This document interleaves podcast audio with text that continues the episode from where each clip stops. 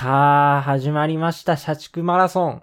42.195年の長い長い道のり。まだまだレースは序盤。さあ、誰が1位で走り抜けるのか。そしてみんな、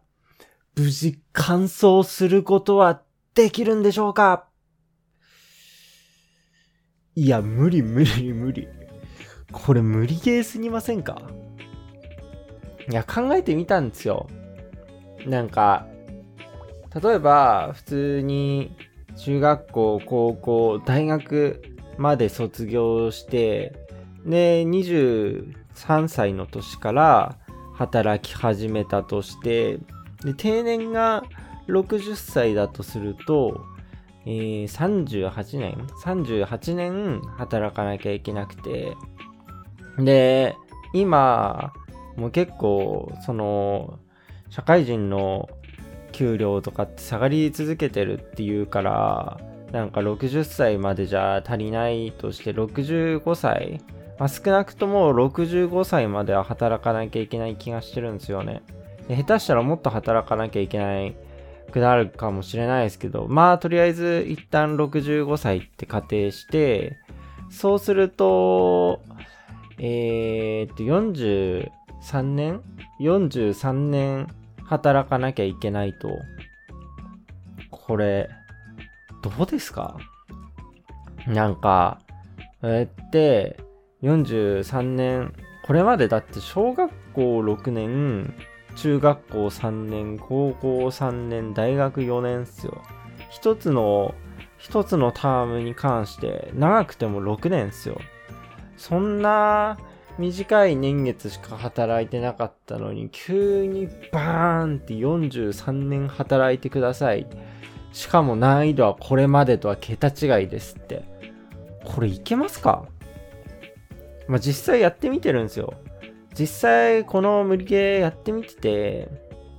大学自分卒業して23歳の年から働き始めて、で、今だいたい、どうな、6年、6年経って7年目突入したって感じの状況で、実際やってみて、4年目でまずメンタルぶっ壊してんすよ。もう精神的にきつくなって会社行けなくなって会社辞めてでそっからメンタル回復させてまた次の会社入ってで5年目5年目でまたメンタルぶっ壊しそうになっていかんいかんってセーブしながら働いてでもまあこれは無理だって思ってメンタルを壊す前に辞めてでそれが6年目の途中で自分はそっからもう一旦休憩しようってなって、働かないでニートとして過ごして、今もう7年目に突入した。ニートのまま7年目突入して、で、そろそろ仕事再開しなきゃなってなってるとこなんですよ。つまり、これで今7年、まあ、7年経ったとして、そうすると、43年なんで、これでまだ6分の1なんですよ。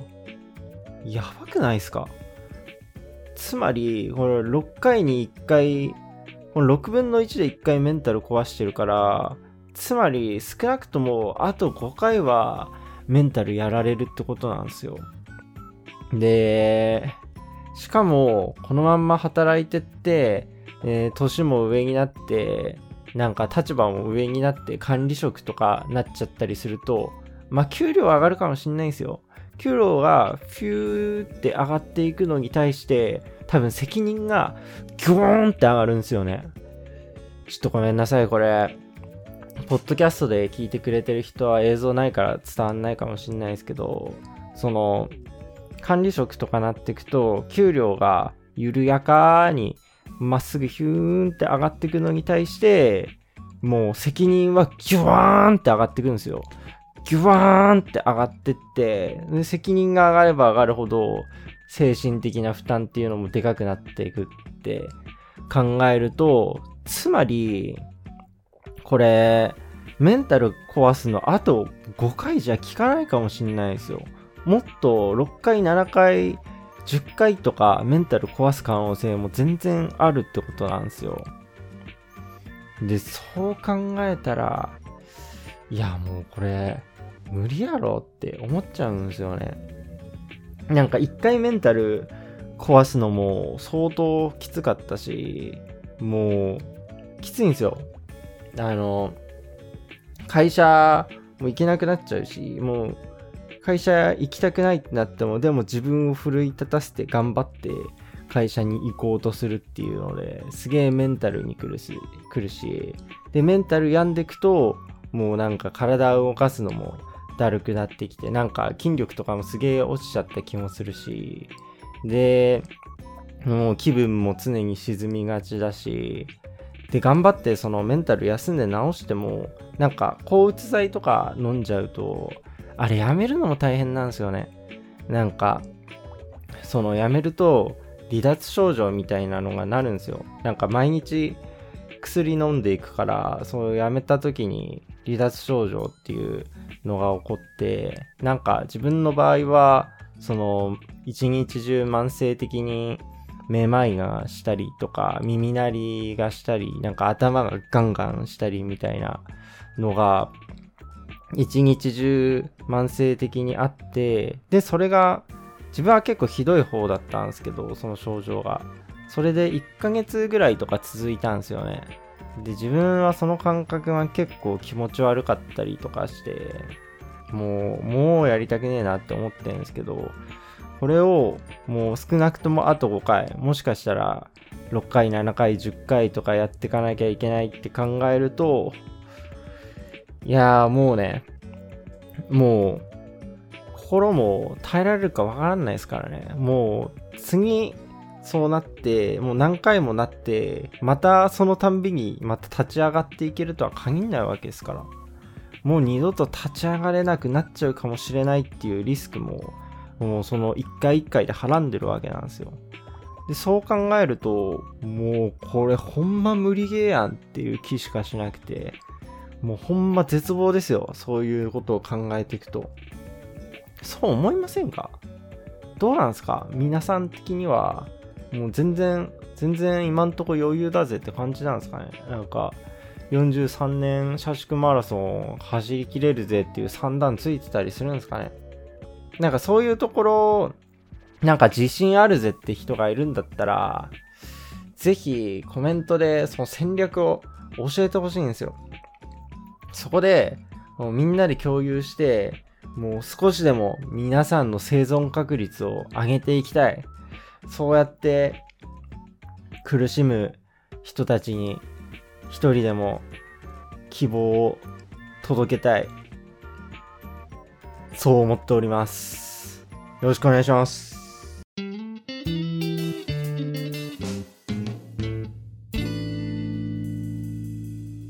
なんか働き始めてから思ったんですけど、当時自分が思ってた以上に心を病む人って多いんだなって思うんですよね。なんか、自分は学生やってた頃からずっと働きたくないなって思ってて、で、だから就活とかするのもすげえ嫌だったんですよね。うわ、働きたくねーって思いながら就活してて、だから就職決まるのとかも仲間内でだいぶ遅い方で、で、なんとか就職決まってからもずっと働きたくないなって思って、もうそっからはもう社畜まであと何ヶ月、あと何ヶ月みたいな、もう死のカウントダウンが始まったみたいな感じで、嫌だな、嫌だなって震えてて、でも、まあなんやかんや希望みたいなのもあって、まあ言うてそこまで大変じゃないんじゃねえみたいな。ここでいっぱいビビっとけば、いざ社畜になった時に、あ、なんか、思ったより大したことねえな、これ、いけるな、みたいな感じで、気持ち的に楽になるんじゃねえかなとか、そういう期待みたいなのとかもあったんすけど、まあ、見事に裏切られちゃいましたよね。もう思ってたより大変でしたね。もう最悪のパターンですよ。ねえなんかドラマとかでは見たことあったんですよ。その、働いて、なんか苦しくなって、メンタル病んで、会社行けなくなって、鬱なって、みたいな人たち、ドラマとかでよく見たんですよ。で、実際にもどうやらそういう人たちがいるらしいというのを頭では理解してたんですけど、いや、まさか、まさか自分がなるとは思わなかったっすね。の自分もなんか仕事しててもう無理やってなってメンタルやっちゃってでそっから会社休職して復帰できなくて辞めてみたいな経路を一回辿ったんですけどまさか自分がそうなるとは思ってなかったっすね。なんか中学校の時いたんすよね。なんかそのなんか会社会社じゃねえや。中学校の先生で、なんか、もう普通に、前日まで普通に授業とかやってたのに、もう次の日から急に来れなくなって、なんか精神的不調みたいなのだけ説明されてみたいな。で、当時はなんかそういうのもよくわかってなくて、まあでもなんか調子悪いんだろうな、みたいな。病気なんやろうな、みたいな感じで思ってたんですけど、まあ、なんか、自分の中学校結構ヤンキーが多くて、なんかそういうのの負担が結構でかかったみたいで、でもまあ当時は正直今思ってみると全然分かってなかったっすね。何が起こってたか。もう、中学校の頃って自分もガキンチョだったんで、なんか教師は教師っていう生き物だみたいな風に思ってた節があって、あいつら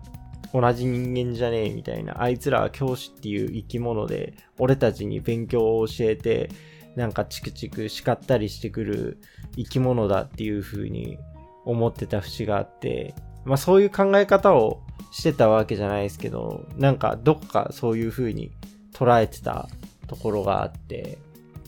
でも実際に働き出してみてからは、やっぱ思いましたね。あの人たちも同じ人間だったんだ、つって。で、なんか、同じように、もう、自分と同じように、仕事が全てじゃないんですよ。仕事が全てじゃなくて、他にも大事にしたいプライベートとか、交友関係とかあって、で、そういうのを守っていくために仕事をしていて、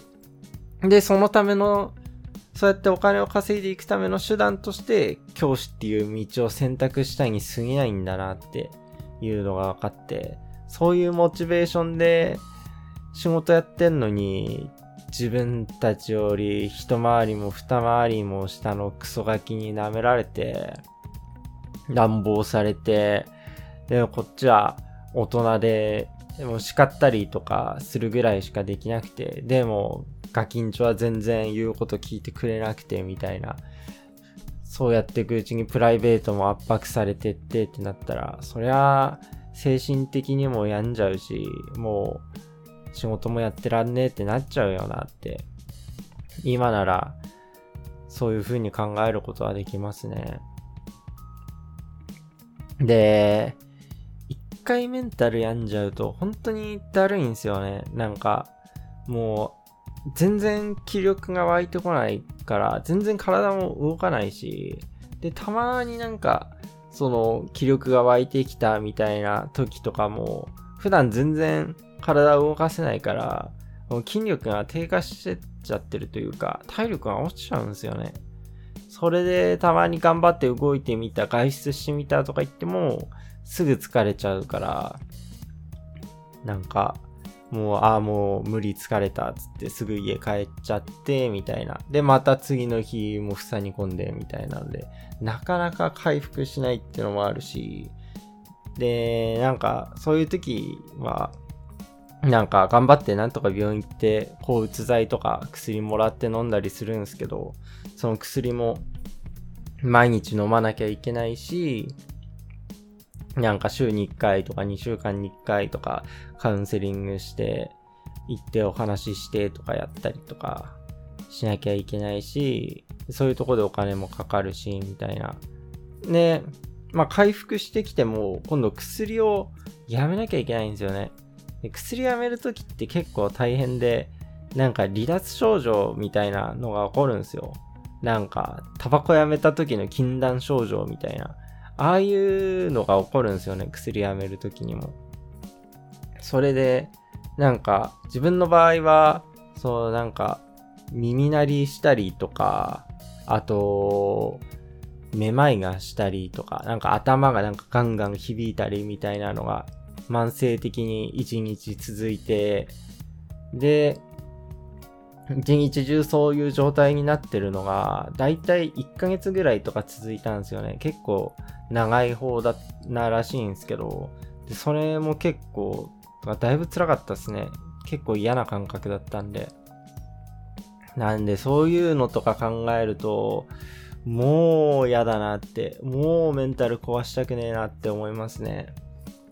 で、自分は、その、メンタル壊して、まあ会社でのストレスが原因だったから、まあ休職して、で、休職期間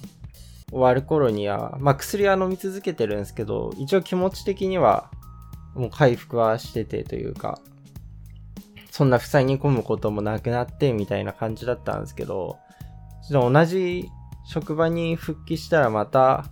同じようになっちゃうんじゃねえかっていう恐怖があって、どうしてもその同じ職場に復帰してみたいなのはできなくて、そのまんまその会社辞めちゃったっていう感じになっちゃったんですよ。でも、その自分の周りの人の話とか聞いてると、自分の周りにも結構メンタル病んじゃってる人とか、ちょくちょくいるなって感じなんですけど、でもそういう人たち結構みんな、そのメンタル回復したらまた同じ職場復帰して頑張ってみたいな感じでやってて、すげえなって思うんですよ。だから、同じようにメンタル、メンタル病んで精神的に傷つきながら頑張って仕事をしてる人たちっていうのは、すごいんす。もう、すげえっすよ。かっこいいっす。偉い。本当に偉いと思います。なんで、でもそういうメンタル病んでる時って自分のことを責めがちなんですよね。なんか自分がの心が弱えだけだみたいな。もっと心を強く持てばこんなんなんてことねえのに自分が雑魚だからへこんじゃうみたいな、そんな弱い自分が嫌だみたいな風に思っちゃうんですよ。メンタル病んでる時って。でもそんなことないっす。もう、辛い状況でも頑張って仕事に立ち向かってる。もう、すごいっす。偉いっす。もうどうか自分を肯定してあげてください。